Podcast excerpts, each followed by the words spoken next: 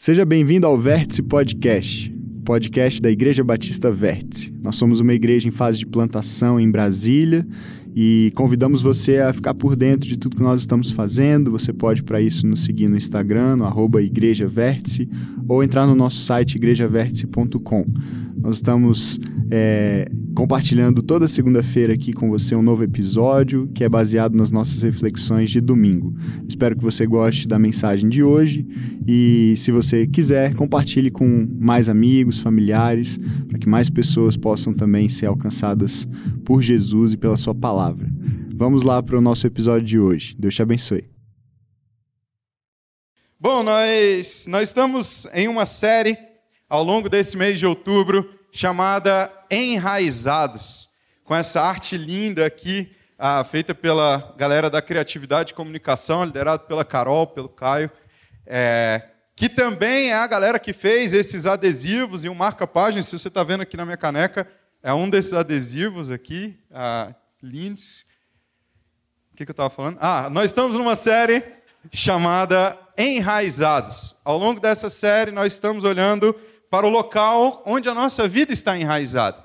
Nossa a palavra de Deus diz que nós somos estrangeiros e peregrinos nesse mundo. Ela nos diz, e nós aprendemos isso na série passada, de que nós estamos aqui como exilados enviados, que a nossa cidadania não é daqui, mas é de outro lugar. Mas resta a pergunta: de onde é então? Onde é a nossa casa? De onde vem a nossa cidadania? Onde é o local onde nós podemos fincar as nossas raízes e encontrar estabilidade, paz, alguma segurança?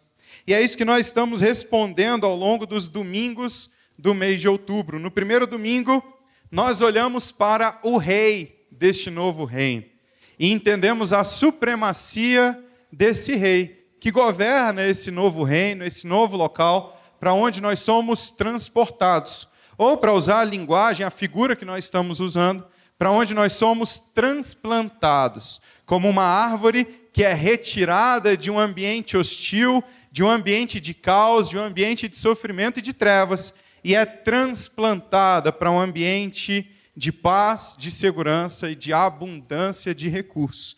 No primeiro domingo, então, nós olhamos para o rei que é supremo, para a supremacia desse rei diante de todas essas coisas.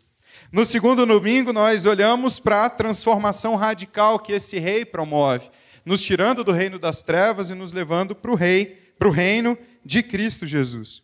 No terceiro domingo, domingo passado, nós somos encorajados a dar o próximo passo no sentido de nos enraizarmos e edificarmos nesse reino. A mensagem é, impactante e confrontadora é, que mexeu muito comigo. E se você não acompanhou, você pode acompanhar no nosso podcast ou no nosso canal do YouTube todas as mensagens dessa série e de algumas séries das séries passadas também. Hoje, no quarto domingo desse encontro, nós vamos desse dessa série, né, desse mês, nós vamos responder a seguinte pergunta: Quais as marcas de quem vive nesse reino?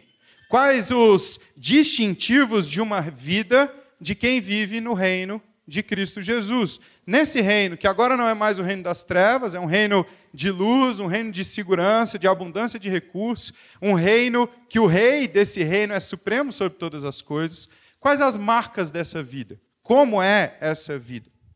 De fato, há formas de viver que caracterizam a vida que levamos nos locais em que vivemos. Se a gente pensa regionalmente no Brasil, por exemplo, ou nos estados, a galera do Rio Grande do Sul toma chimarrão e fala tchê. Lá no Paraná, se refere às pessoas como piá. Ah, piá. É, é até estranho quando você está lá a primeira vez, você não entende, é, demora para entender. Piá é a forma como os paranaenses se referem às pessoas. Se você olha, por exemplo, para as práticas alimentares, na Bahia se come acarajé, em Pernambuco se come buchada, em Goiás se come piqui. E que espetáculo é o piqui! Nossa! Se tem uma coisa que você quer, assim, já até digo assim, você quer chamar a minha Ana para almoçar, pô, faz um piquezinho. A gente é louco em pique.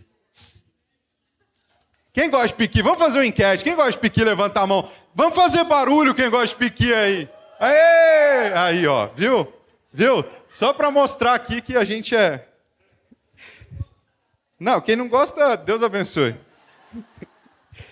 Se a gente olha para, por exemplo, para quem vem do Pará ou do Amapá, eles tomam o verdadeiro açaí. Você chama alguém ah, que vem do, da região norte para tomar açaí aqui em Brasília, eles passam até raiva né, com, com açaí que se toma aqui. Então, ah, além desses hábitos é, desses hábitos alimentares que são características de cada região. Há também um jeito de falar específico, uma cultura específica.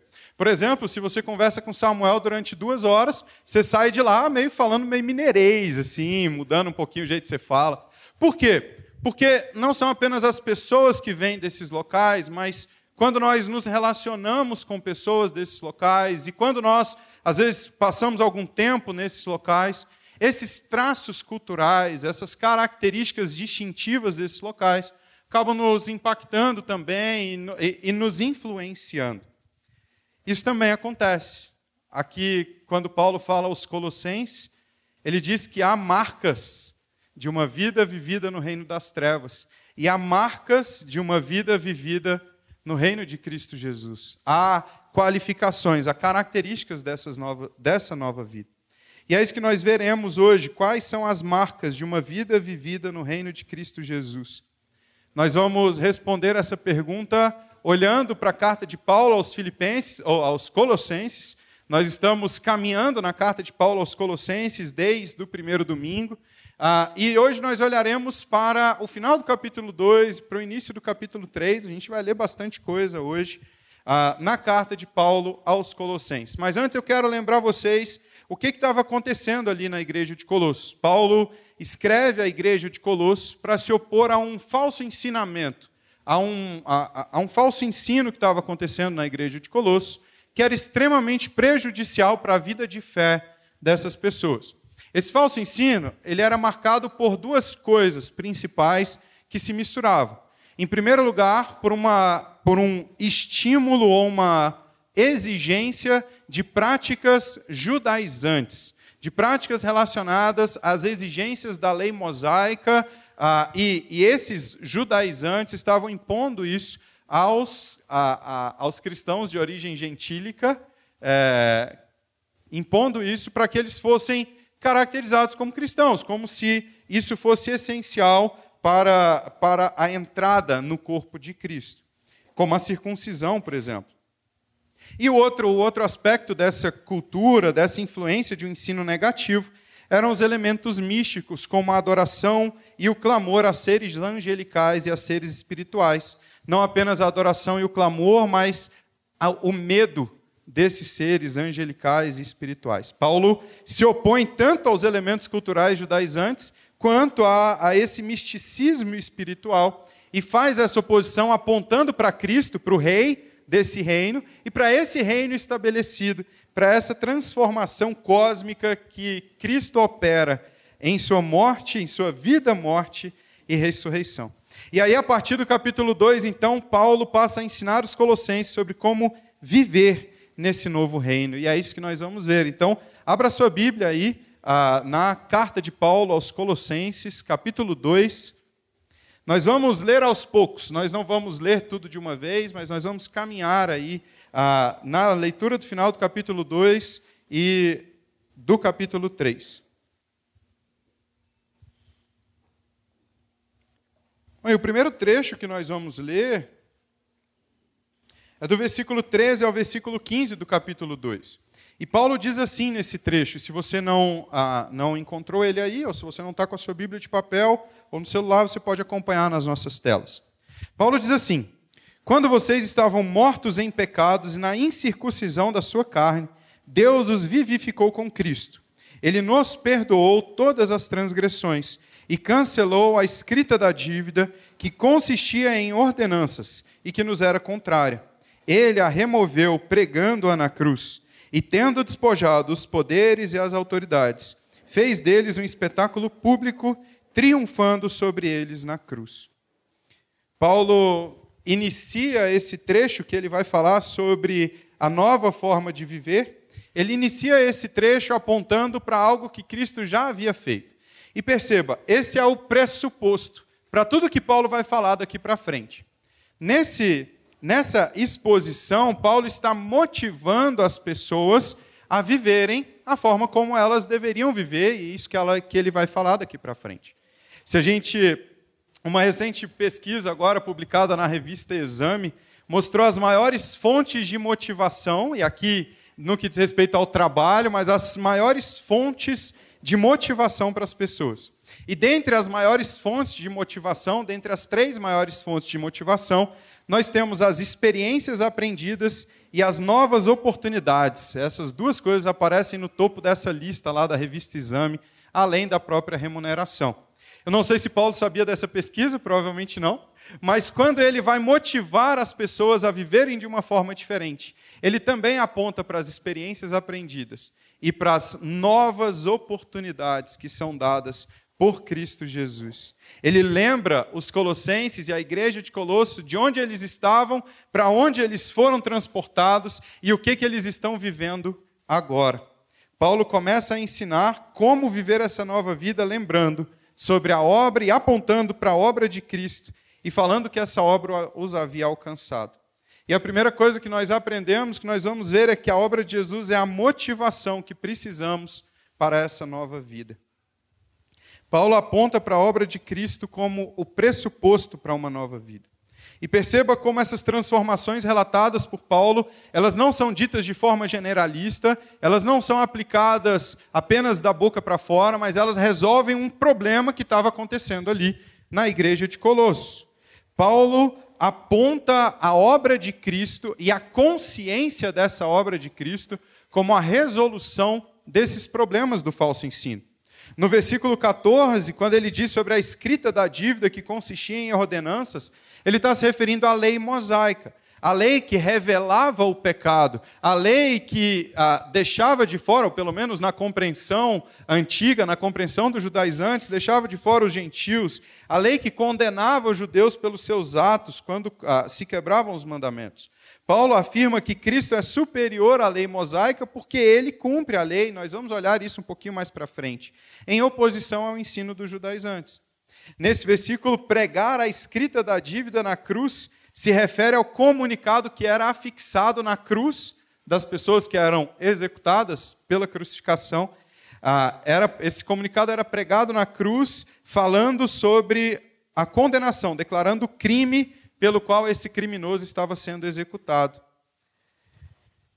Quando Jesus fala está consumado, esse termo pode se referir ao que é o tetelestai, que ele grita sua última palavra antes do suspiro. Pode significar está pago.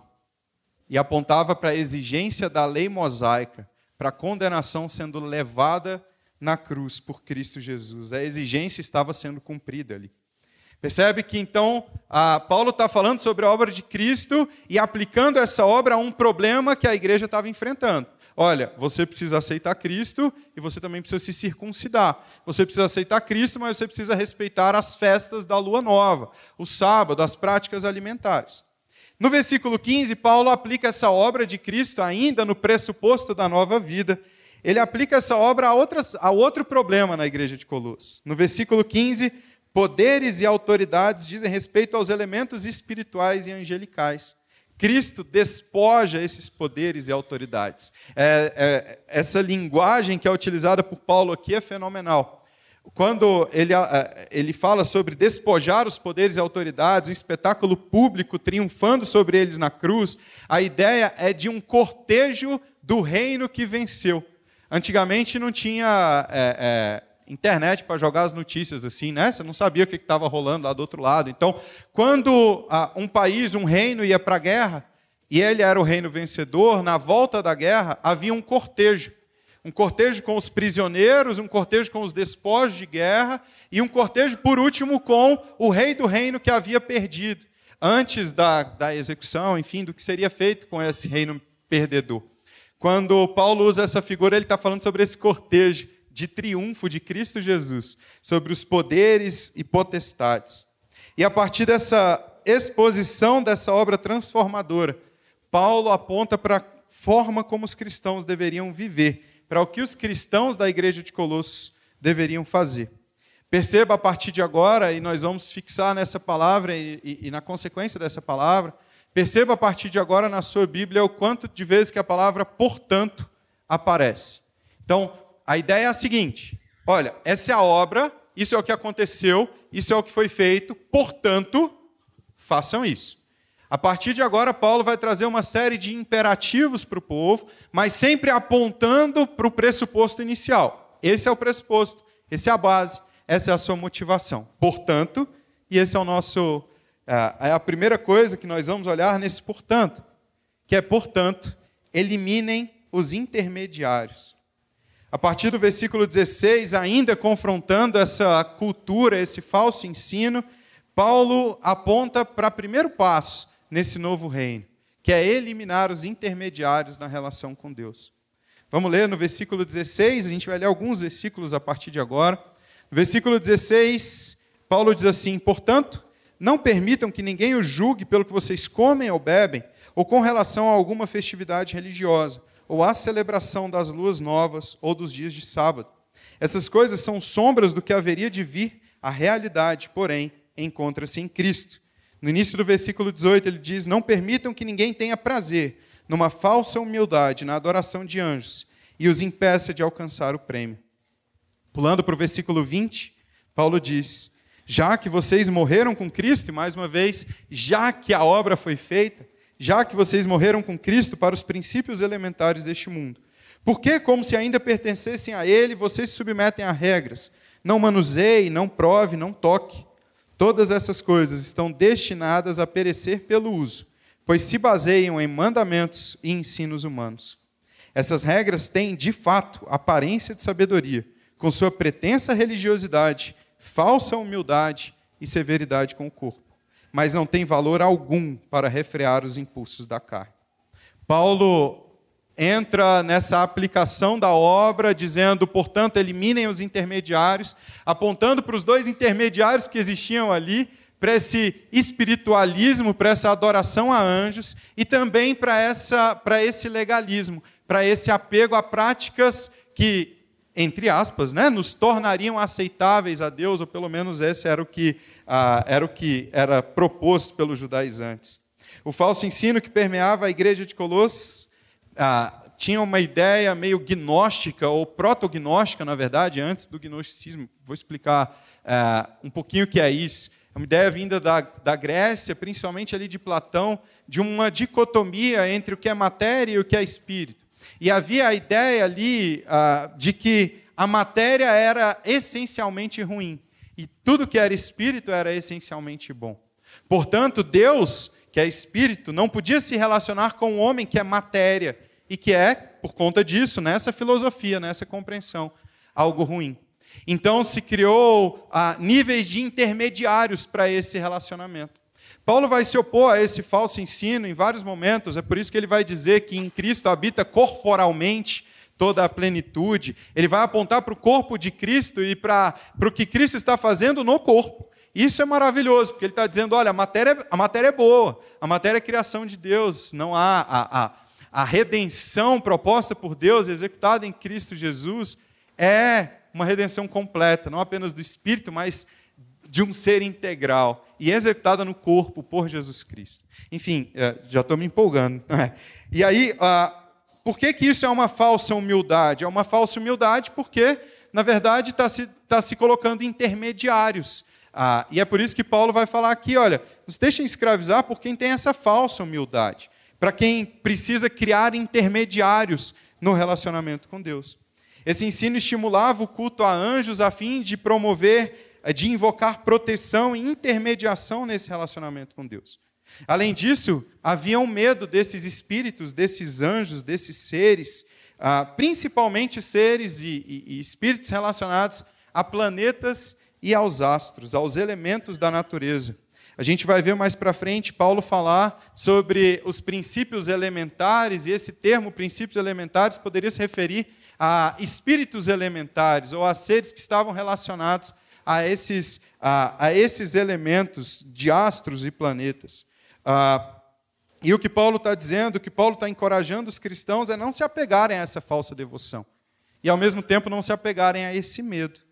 Paulo encoraja a não terem medo, posto que os cristãos não estão mais sobre os domínios destes espíritos ou do reino das trevas.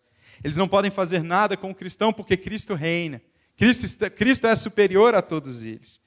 Eles são os cristãos e nós hoje somos encorajados a deixarem a devoção e o temor a anjos como e a anjos e a espíritos como intermediários do relacionamento com Deus. Nós podemos aprender algumas coisas importantes aqui, porque e aqui ah, eu, eu, quero falar isso e aplicar isso com todo carinho, tá? Ah, entendendo que tem a ver com traços culturais, mas mas o que a Bíblia nos revela e o que o Paulo nos revela aqui é que essas coisas elas não são necessárias. Ainda hoje há muitas pessoas que creem que a posição dos astros, que alguma, alguma questão espiritual pode influenciar a forma como nós vivemos, a nossa personalidade, aquilo que seremos ou não seremos, isso inclusive dentro da igreja. Que o mês em que eu nasci e que a posição do sol no dia do meu nascimento vai determinar se eu sou impulsivo ou não, vai determinar se eu sou carinhoso ou não, vai determinar até mesmo se o meu relacionamento vai dar certo ou não. E o que eu quero dizer para vocês é que Cristo é superior a todas essas coisas. Nós não precisamos nos apegar à, à, à posição dos astros para definir quem nós somos, porque quem define quem nós somos é Cristo. Então, a, a gente não precisa mais colocar cristão e geminiano, cristão e capricorniano, porque, porque cristão é suficiente. Porque não importa o que é, o que teoricamente a posição dos astros diga sobre você, é Cristo que diz sobre você. É Ele que tem a palavra final sobre essas coisas. Há também aqueles que se apegam a superstições para se protegerem contra algo espiritual, um mal olhado, um olho gordo, uma inveja, por exemplo. No, no, na última semana, a, a Ana e a Helena foram lá no CEUB, no local que eu trabalho, que eu dou aula. E elas foram na segunda-feira, a Helena tinha pediatra depois, e como tudo que é bonito a gente gosta de apresentar para todo mundo, eu apresentei a Ana e a Helena para quase todo mundo que eu encontrei. Assim. Ah, essa, a, a, Ana teve que fazer um tour comigo lá no Seul para ir lá em cima e, e, eu apresentar a Helena e tal. E a Helena, simpática do jeito que ela é, riu para quase todo mundo. E já no final dessa, desse tour pelo meu trabalho, dessa, é, desse orgulho de apresentá-las, ah, alguém falou, duas pessoas falaram assim: é, Felipe, você precisa botar uma fitinha vermelha no braço da Helena. Por que botar uma fitinha vermelha? Eu fiquei meio sem entender no, início, mas como ela era muito sorridente, poderia despertar inveja, mal olhado das pessoas. E depois eu descobri que isso chamava algo como quebrante. E essa fitinha vermelha traria proteção para Helena contra o mal olhado, contra a inveja. Perceba, o que Paulo está afirmando é que essas coisas, elas nos impedem de desfrutar de uma liberdade que Cristo já conquistou por nós. Elas nos impõem um medo de uma inveja, de um mal olhado, de qualquer coisa no âmbito espiritual, que na verdade já está sujeita ao senhorio de Cristo. E, e, e eu posso ter a liberdade de não colocar uma fitinha vermelha contra um quebrante no bracinho da Helena, porque eu tenho convicção de que a Helena é de Cristo. Eita, até emocionei agora. O que não é difícil. Não é nada difícil. Se é a primeira vez que você está vindo, vai acontecer umas quatro ou cinco vezes durante a pregação. Por mais amor e carinho que nós entendamos dessas pessoas para com a Helena ali, sabe? É um gesto carinhoso de preocupação. Mas na verdade, Cristo está acima de todas essas coisas, de todos os poderes, de todas as hostes celestiais, de qualquer coisa que possa acontecer. Paulo não nega o mundo espiritual, Paulo não nega a batalha espiritual, ele vai falar sobre isso no capítulo 6 de Efésios. Mas Paulo diz que Cristo já venceu uma batalha, que Cristo já triunfou, que Cristo despojou os poderes e as potestades. Aleluia, aleluia, gente. Mas eu quero aplicar de uma outra forma também. E também de forma muito carinhosa. Hoje está delicado o assunto aqui. É, essa aplicação, talvez minha família, se ver no, no, no, YouTube, vai brigar comigo, mas eu vou aplicar de forma assim. Porque por mais amor e carinho que nós tenhamos por aquelas pessoas que são devotas de santos, o que Cristo está dizendo aqui é que Ele é superior a todas essas coisas. O que Paulo está dizendo aqui. Nós, nós precisamos dizer que essa devoção não faz sentido. Porque nós não precisamos mais de intermediários no relacionamento com Cristo. Sabe, eu não estou dizendo, não estou falando mal dessas pessoas que são consideradas santos, porque, na realidade, grande parte deles são excelentes exemplos de devoção, de fé, de uma vida entregue a Cristo. De entrega, de, de despojar da carne, sabe, de negar a si mesmo. A grande questão é que essa devoção não leva a Cristo. Porque Cristo é suficiente. Cristo é o único mediador entre nós e Deus, é Ele que nos reconcilia. E o que eu quero dizer, com, de novo, com todo carinho e amor, é que você não precisa dessa devoção. Você não precisa de clamar para que santos e, e, grandes exemplos de fé roguem por você, porque é Cristo que é o nosso advogado, Ele é que roga por nós. E Ele é suficiente. E mais uma vez, falo isso com todo carinho. Mas quando o rei está na presença, quando o rei está na casa e quando o rei está disponível para ouvir, não tem por que falar com intermediários. Falemos com o próprio rei. Ele está lá, disposto a nos ouvir e a nos acolher. Vamos caminhar ainda nessa, nesse ponto, eliminando as, os intermediários, porque uma das exigências dos falsos mestres era a observância de uma série de cerimônias judaicas como práticas religiosas essenciais para a inclusão no, como povo de Deus, para o avanço espiritual, como, por exemplo, a prática da circuncisão, a observância de datas como a lua nova e algumas regras alimentares. Essas coisas pretensamente os tornavam aceitáveis a Deus. A grande questão é que os judaizantes haviam entendido errado. As práticas religiosas da lei, elas sempre foram uma evidência da aliança de Deus com o povo, e elas apontavam para algo, elas apontavam para algo que haveria de vir. A prática da lei mosaica, das exigências da lei mosaica, na verdade, deveriam, ah, deveriam demonstrar um coração convertido a Deus.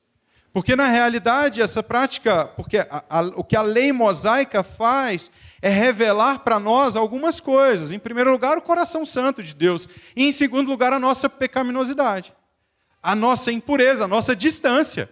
Uma lei perfeita, porque a lei era é, e ainda é perfeita, uma lei que aponta para um Deus santo, mas ao mesmo tempo uma lei que evidencia um coração imundo, um homem pecador, e que por fazer isso aponta para a necessidade de um Messias. E por isso, todos esses, esses regimentos religiosos, cerimoniais, na verdade, apontavam para o Messias que haveria de vir, que era puro e purificador, transformador. É por isso que Paulo vai dizer que são apenas sombras do que haveria de vir. A inclusão nunca se deu pela observância de práticas religiosas, mas pela fé como Abraão, que creu em Deus e isso lhe foi imputado como justiça. As práticas religiosas apontavam para Jesus, mas eram apenas a sombra do que haveria de vir, o próprio Messias. Perceba como que as práticas religiosas sozinhas não eram suficientes para um relacionamento com Deus. O profeta Isaías vai falar no, início, no, no seu capítulo 1, no início do seu livro, vai falar para Judá. Na verdade, é Deus falando por meio do profeta Isaías, e ele diz assim: Parem de trazer ofertas inúteis. O incenso de vocês é repugnante para mim. Luas novas, sábados e reuniões, não consigo suportar as suas assembleias cheias de iniquidade. Suas festas da lua nova e suas festas fixas, eu as odeio. Tornaram-se um fardo para mim. Não as suporto mais. Queridos, as práticas, elas deveriam ser a evidência de um coração convertido. Mas elas por si só não nos aproximavam de Deus. Precisaria haver algo, precisaria haver um coração disposto, um coração quebrantado. Sem esse coração quebrantado, sem uma real conversão, as práticas, como diz Deus aqui, eram repugnantes para ir. Uma vida de é, no coração, de afastamento de Deus, é apenas de apego a essas práticas, é, faziam Deus ter repugnância dessas práticas. Por outro lado, Paulo afirma que em Cristo, que em Cristo, essas práticas são cumpridas. Perceba o que ele vai dizer lá no versículo 11, um pouquinho antes desse trecho que nós estamos nos debruçando. Ele está dizendo lá que a lei da circuncisão se cumpria pela conversão do coração. Ele diz assim: Nele também vocês foram circuncidados, não com uma circuncisão feita por mãos humanas, mas com a circuncisão feita por Cristo, que é o despojar do corpo da carne. O que Paulo está dizendo é que em Cristo, a lei da circuncisão, que apontava para a aliança de Deus com o povo, é cumprida não apenas, ou não agora externamente, mas internamente, em um coração circuncidado, convertido a Deus. Essas práticas eram apenas sombras do que haveriam de vir, e aquilo que haveria de vir veio. O corpo inteiro estava presente. A substância estava presente, não apenas a sombra do corpo, mas o corpo estava ali. Cristo Jesus, cheio de substância e verdade, se fez presente. Então nós podemos já nos libertar das sombras e nos agarrar ao corpo e nos agarrar ao próprio Messias, cheio de verdade e substância. Nós podemos fazer isso. Os cristãos são encorajados a deixarem as práticas religiosas da lei como intermediários do relacionamento com Deus. Queridos, em Colossos, os falsos mestres eles exigiam a observância de práticas religiosas como obrigatórias para a inclusão como cristãos no povo de Deus, mas ainda hoje nós fazemos isso. Talvez de forma mais velada, talvez de um jeitinho diferente, mas nós fazemos isso. Se essa pessoa veste tal roupa, ela não é crente. Se essa pessoa ouve tal música, ela não é crente. Se essa pessoa faz tal coisa, ou se essa igreja, sei lá, tem uma parede preta, ou tal tipo de louvor, não é louvor de crente. Perceba, nós estamos impondo hábitos, práticas, para definir se essa pessoa é cristã ou não. E quando nós fazemos isso, nós estamos dizendo que Cristo já não é mais suficiente. E esse é o problema. Não, não importa mais a fé em Jesus, não importa apenas o, o crer em Cristo, mas eu preciso de Cristo e mais alguma coisa. E talvez a versão mais atualizada agora seja: se essa pessoa vota em tal, ou se essa pessoa vota em tal, ela não é cristã. Quando nós fazemos isso, nós esvaziamos o sacrifício de Cristo. Nós olhamos para a cruz do Calvário, para o Filho de Deus, Criador de todas as coisas, morto, crucificado, e dizemos que aquilo lá não é suficiente. A pessoa precisa daquilo, sim, mas ela precisa de fazer algo para tornar aquilo válido. Ela precisa de votar no cara A, ela precisa de votar no cara B. Senão essa pessoa não é crente. Há tantos problemas nisso, mas o mais evidente é que normalmente essas exigências de prática não têm a ver com a palavra de Deus, tem a ver com as nossas preferências, com os nossos gostos, com as nossas afinidades. Paulo está dizendo que não são essas práticas que nos tornam aceitáveis e por isso não precisamos mais nos escravizar a elas, porque vocês ah, seguem essas regras, não comam, não toquem. Não são essas obras que garantem a nossa reconciliação.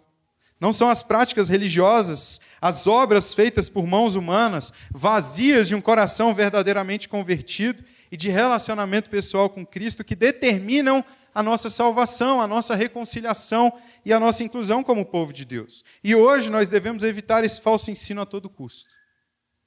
Pastor William Hendrickson, ele diz: qualquer sistema religioso que não deseja aceitar a Jesus Cristo como único e todo suficiente Salvador é uma gratificação da carne, é uma entrega ao capricho pecaminoso do homem, como se ele pudesse, mediante seus próprios inventos, aperfeiçoar a já completa obra de Cristo.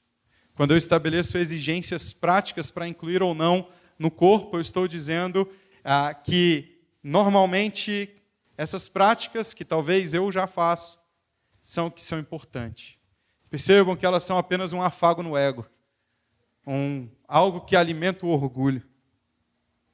Mas perceba aqui, eu não estou dizendo, e eu quero repetir isso e enfatizar isso. Nós não estamos dizendo que as práticas não são importantes, pelo contrário, a gente vai chegar lá, tá? Se você tiver um pouquinho de paciência comigo, a gente vai chegar lá.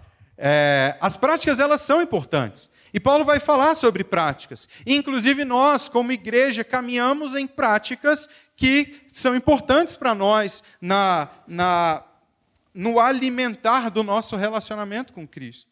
A grande questão, e o que nós estamos falando aqui, é que as práticas não são a origem do relacionamento, mas a consequência desse relacionamento. Não são práticas que nos levam, práticas religiosas, que nos, nos levam ao relacionamento com Deus, porque seriam as obras então. Mas é a graça de Cristo que nos alcança, e é o favor de Deus que estabelece esse relacionamento. E por isso, qualquer prática deve ser fundamentada em um relacionamento real e pessoal com Deus. Perceba aqui, você vai ver aqui, se você faz parte das nossas comunidades, você já viu esse paradigma de formação espiritual intencional que nós caminhamos aqui na igreja. Perceba, nós nesse paradigma de formação espiritual intencional, nós estamos dizendo que o ensino é muito importante na nossa formação que a comunidade é muito importante na nossa formação, que a prática do caminho de Jesus, ou as disciplinas espirituais, a oração, o jejum, a prática do sábado, a solitude, a leitura da palavra, são coisas importantes na nossa formação. Mas, queridos, essas coisas, elas só são válidas para o relacionamento com Deus porque esse relacionamento já está estabelecido. É exatamente por isso que isso acontece num contexto do Espírito Santo. Se não houvesse o Espírito Santo no contexto dessas práticas, da comunidade do ensino, essas coisas não valeriam de nada na nossa aproximação com Deus, na nossa transformação à imagem de Cristo. Nós precisamos de um relacionamento real e pessoal com Deus. E isso acontece por meio do Espírito Santo. Mais uma vez, a prática importa, mas ela precisa estar no contexto de um relacionamento com Deus. Elas vazias não são suficientes para nos reconciliar. O espiritualismo e o legalismo são falsos intermediários para uma relação verdadeira com Deus. Eles não servem de nada para uma relação verdadeira com Deus. Perceba, perceba, se você já está em uma relação verdadeira com Deus, essas coisas te limitam. Essas coisas te atrasam. Mas o espiritualismo e o legalismo, eles são verdadeiros intermediários para uma relação falsa com Deus. Porque se não há um relacionamento com Deus, se não há um relacionamento pessoal, aí sim talvez faça sentido você pegar essas coisas, mas eu quero te dizer que elas não farão a tua vida melhor. O que você precisa é do relacionamento. O que você precisa é de Cristo. Paulo, inclusive, afirma que essas práticas religiosas, por mais severas que fossem com o corpo, não eram suficientes nem mesmo para refrearem o pecado. Após dizer como os cristãos não deveriam viver escravizados por falsos intermediários no relacionamento com Deus, Paulo passa a apontar para como eles deveriam viver. E esse é o nosso terceiro portanto. Portanto, vivam uma relação pessoal com o rei.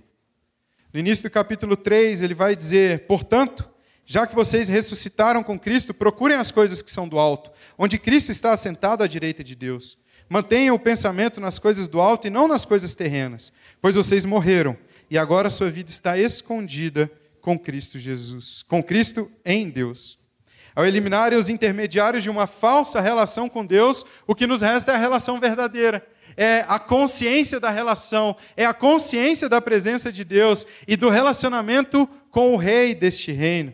Não são as práticas religiosas que nos levam para perto do rei e transformam a nossa vida em direção à santidade, mas é o relacionamento pessoal com esse rei e uma consciência desse relacionamento que nos leva à santidade.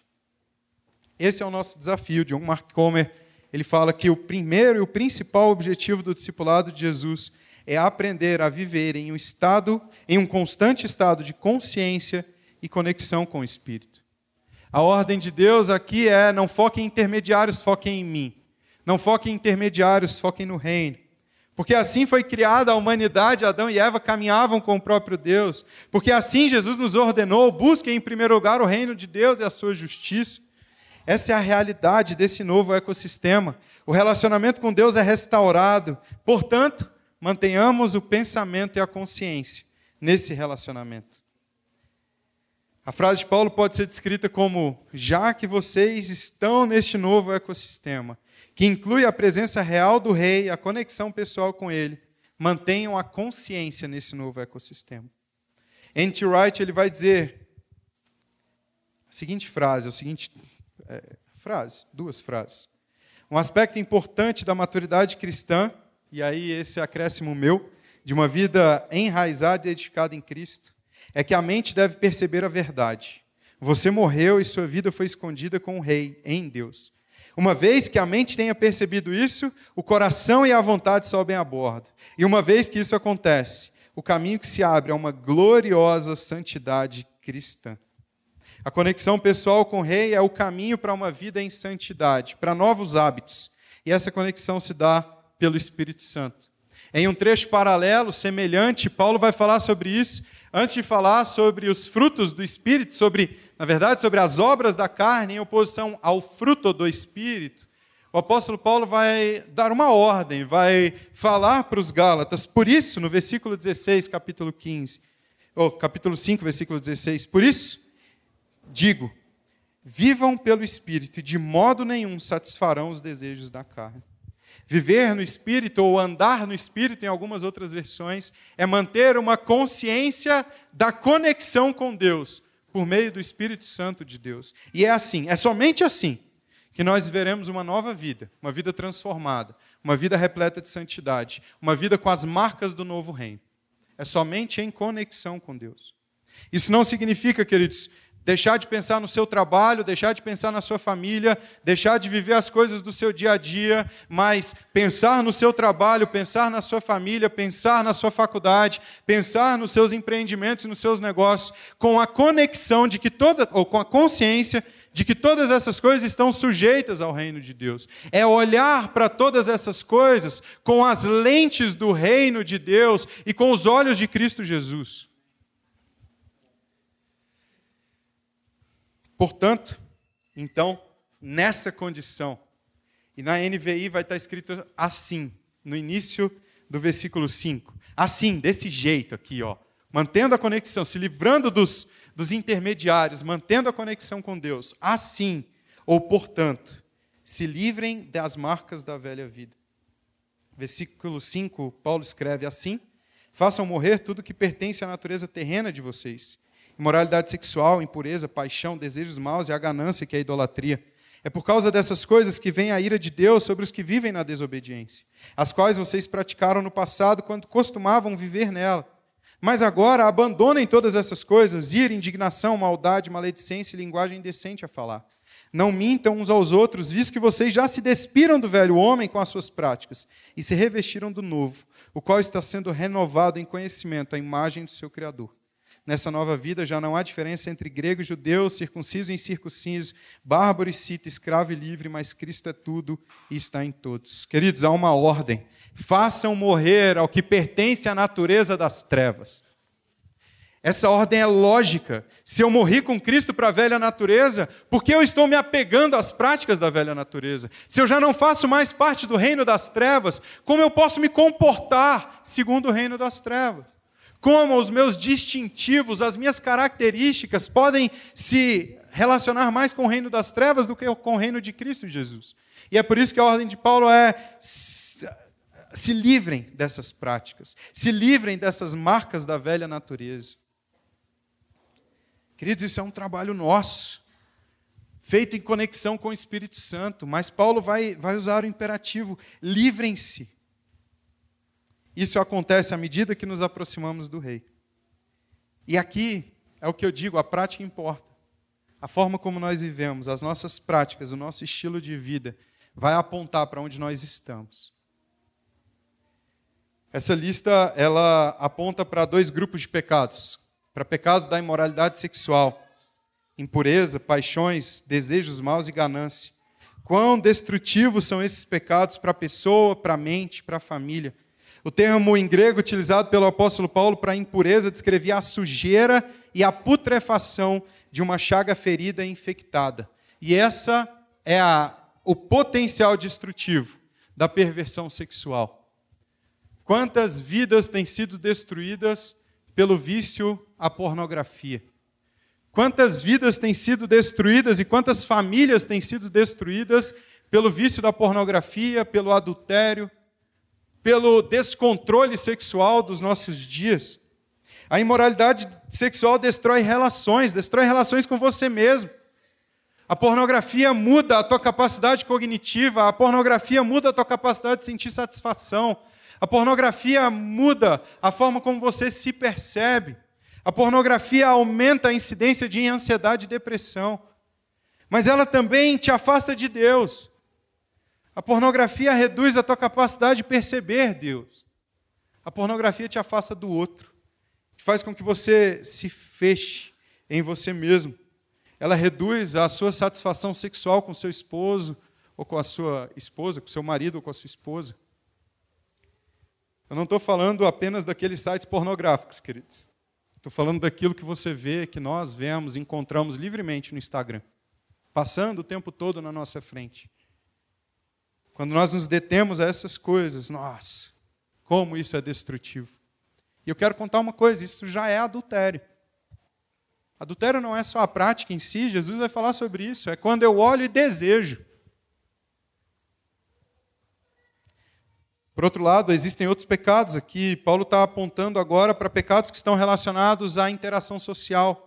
Ira, indignação, maldade, maledicência, linguagem indecente no falar e mentira. A ênfase aqui é na relação social dos cristãos. Esses pecados ferem a unidade do corpo. E se ferem a unidade do corpo, ferem o corpo de Cristo. São marcas do velho homem. São marcas da individualidade exclusiva, do apego ao ego, do apego ao eu. O antídoto para essas coisas é a renovação segundo a imagem de Deus. Visto que já se despiram do velho homem com as suas práticas e se revestiram do novo, o qual está sendo renovado em conhecimento à imagem do seu Criador. Perceba o segredo para se livrar da pornografia, o segredo para se livrar do adultério, o segredo para se livrar da mentira, o segredo para se livrar da ira, o segredo para se livrar das marcas da velha vida e do reino das trevas.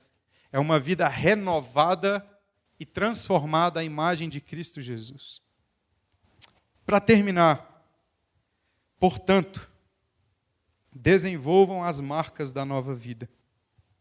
A partir do versículo 12, Paulo vai dizer: Portanto, como povo escolhido de Deus, santo e amado, perceba mais uma vez o que vocês já são, a transformação que foi feita, a nova vida, agora nessa posição, nesse ambiente, nesse novo ecossistema. Portanto, revistam-se de profunda compaixão, bondade, humildade, mansidão e paciência.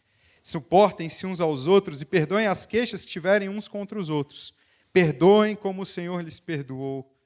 Acima de tudo, porém, revistam-se do amor, que é o elo perfeito. Que a paz de Cristo seja o juiz em seu coração visto que vocês foram chamados para viver em paz, como membros de um só corpo, e sejam agradecidos. Habite ricamente em vocês a palavra de Cristo, ensinem aconselhem-se uns aos outros com toda a sabedoria, e cantem salmos, hinos e cânticos espirituais com gratidão a Deus em seu coração. Tudo o que fizerem, seja em palavra, seja em ação, faça-no em nome do Senhor Jesus, dando por meio dele graças ao Pai.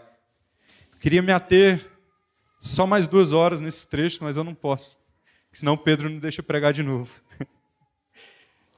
Mas eu quero apontar para o que Paulo está dizendo aqui, para as marcas da nova vida. Não é isso? Não é? é qual que era a pergunta que a gente está respondendo hoje? Quais as marcas da nova vida? Quais as marcas da vida no reino de Cristo Jesus? Pronto, vou responder. Podia ter pregado em cinco minutos. Compaixão, atenção com o desamparado, bondade, prontidão para fazer o bem, mesmo a quem não merece. E lembrem-se, Paulo vai dizer: o nosso modelo é Cristo Jesus. Paulo falou sobre. Paulo, Paulo não, Pedro, pastor Pedro falou sobre a parábola do bom samaritano. Perceba, essa é uma marca. A compaixão, a prontidão para fazer o bem àqueles que sofrem. A humildade, não pensar mais em si mesmo e servir a todos.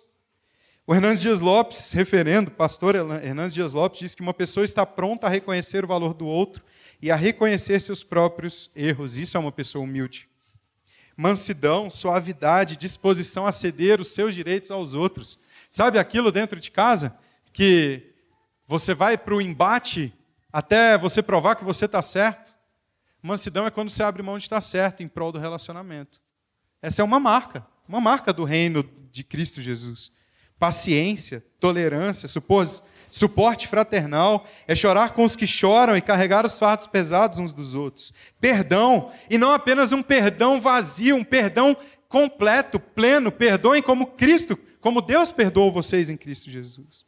Amor, que é o elo perfeito. Paz, gratidão e adoração coletiva a Deus. Ensino e encorajamento mútuo. E por fim, uma vida vivida completamente para Cristo. Paulo vai dizer, falando isso: tudo o que fizerem, façam para Cristo Jesus. Absolutamente tudo feito em nome de Jesus, em ação de graças a Deus. Não uma vida segregada, não uma vida que é vivida para Deus dentro da igreja, mas que no meu trabalho é vivida para mim mesmo, na minha família é vivida para mim mesmo. Essas são as características, esses são os distintivos, esses são os distintivos que todos nós devemos ter. Que todos nós que já passamos do reino das trevas para o reino da luz devemos ter. Esses distintivos precisam ser reconhecidos em nós. E, queridos, não apenas na igreja, tá? no nosso trabalho, na nossa família. E talvez principalmente nos dias de hoje, nas nossas redes sociais. Ao olhar para o seu Twitter, as pessoas precisam identificar esse distintivo. Porque, desculpa, é muito fácil receber na igreja com um sorrisão, meu irmão, eu te amo, mas talvez seja lá o local que você mais precise viver isso aqui. Na sua família, no seu emprego, nos locais que você frequenta, no seu grupo de amigos, nas coisas que você fala, na forma como você fala. Concluo dizendo agora que neste novo ecossistema, a dependência de falsos intermediários é substituída pela realidade do relacionamento pessoal com Deus, com o Rei. Mas, neste novo ecossistema, as marcas egoístas da vida antiga são substituídas pelas marcas de amor da nova vida em Cristo Jesus. E eu quero pedir para você nesse momento olhar para a sua vida, olhar para as suas marcas, olhar para aquilo que te distingue, olhar para a forma como você tem vivido, olhar para o que você tem demonstrado, para os seus relacionamentos, olhar para, para as suas práticas. E às vezes, queridos, para as práticas quando você está sozinho, no seu quarto, no banheiro, quando ninguém está te vendo. Ou mesmo nas suas práticas relacionais, ou mesmo nos, nas suas redes sociais, ou mesmo para as suas práticas no trabalho, na faculdade, nas coisas que você fala. Essas marcas te identificam como alguém que já passou das trevas para a luz? Ou essas marcas, essas marcas da sua vida ainda apontam para o reino de trevas? ainda apontam para a morte, ainda apontam para um domínio de Satanás. As práticas apontam para Cristo na sua vida e para uma vida que agora é vida, para as marcas da nova vida no reino de Cristo Jesus. Queria te pedir para fechar o olho nesse momento e fazer essa análise. E talvez perguntar para Deus. E talvez fazer um inventário dessas práticas, da forma como você vive.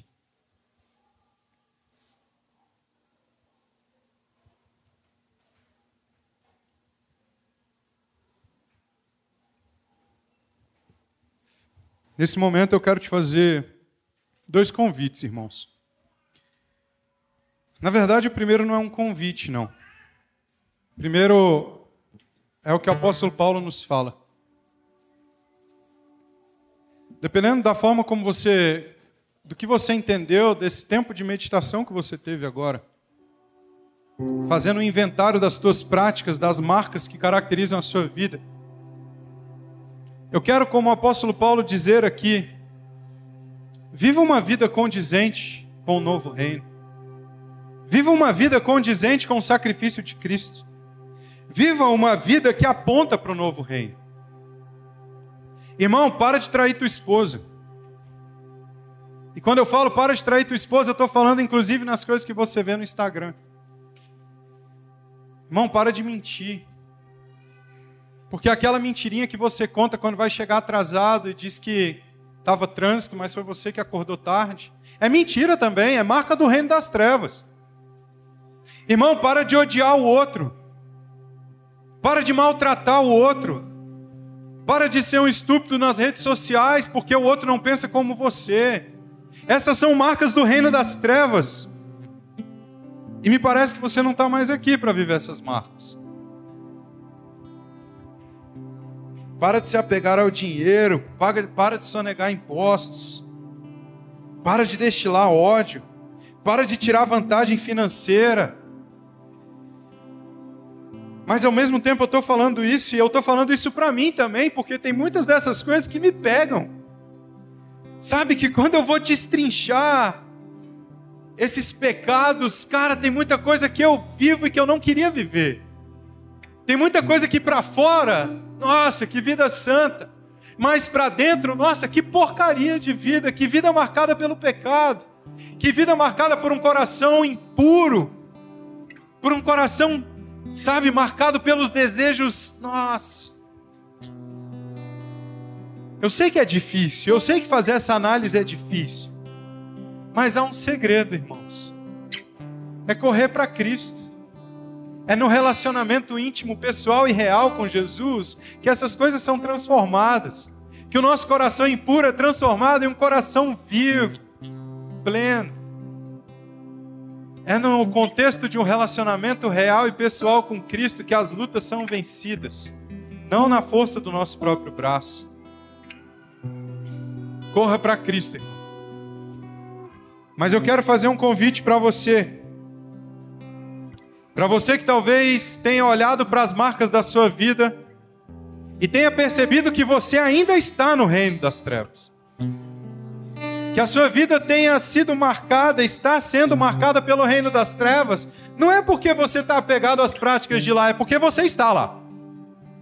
É porque você ainda faz parte deste reino de trevas.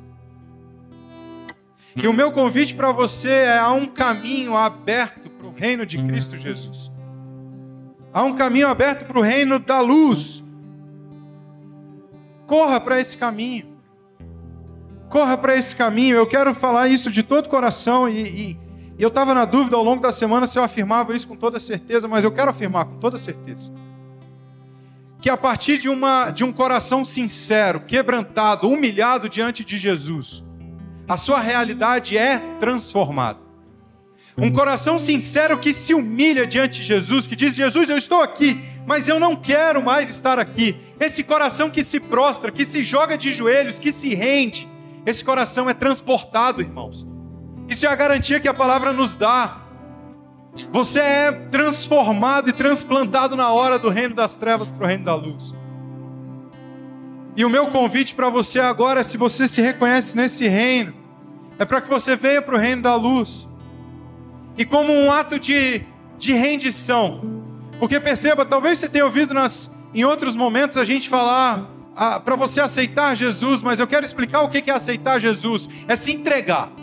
Aceitar Jesus é se render, é dizer a minha vida é essa, mas eu me rendo, eu me entrego, eu me prostro, eu me jogo aos pés de Cristo. E eu quero fazer o convite para você fazer isso agora. Enquanto a igreja está de olhos, fecha olhos fechados, eu quero fazer um convite para você se entregar, se render. Se você quer fazer isso nesse momento, num ato de rendição, num ato de entrega, queria te pedir para você se colocar de pé. Se você entende Cristo te chamando e falando assim: venha, sai daí, Sai dessa vida, sai desse reino, venha. Queria te convidar a se colocar de pé enquanto a igreja está de olhos fechados. Como uma declaração de rendição, de entrega. A dizer: Eu me rendo, eu me entrego. Pai, como nós precisamos de Ti, Senhor. Como nós precisamos de ser transportados de um reino para o outro. Pai, como nós carregamos as marcas da velha vida ainda em nós, do velho homem, das velhas vestes, Pai. Mas nós não queremos isso, nós não queremos essa vida marcada pela vida que é morte, pela velha vida. Nos ajuda, Senhor.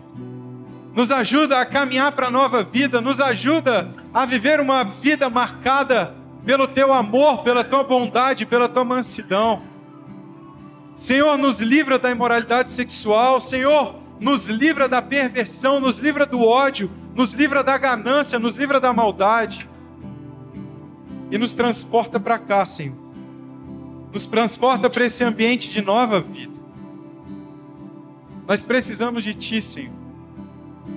Senhor, aqueles que se reconhecem que ainda não estão aqui nesse reino de vida, nesse reino de Cristo Jesus. Senhor, traga-os para cá. Em nome de Jesus, mostra para eles a nova vida que há em Ti e transporta-os imediatamente para o reino de Cristo Jesus. É isso que nós pedimos. Nós precisamos de Ti, Senhor, precisamos de Ti. Nós não queremos ser uma igreja que não é marcada pelas marcas da nova vida. Por favor, nos ajuda, Pai. Nós precisamos desesperadamente de Ti. É isso que nós pedimos, nos entregamos e nos rendemos. Em nome de Jesus. Amém. Obrigado por ouvir esse episódio do Vértice Podcast. Na semana que vem nós estaremos de volta com um novo episódio. Por enquanto, inscreva-se ou curta aqui, adicione aos seus favoritos o nosso show para que você receba as notificações dos próximos episódios. Se você puder, deixe uma avaliação e compartilhe com alguns amigos também, isso nos ajuda bastante a fazer com que a mensagem sobre Jesus alcance mais pessoas. Prazer ter você aqui com a gente. Deus abençoe a sua vida.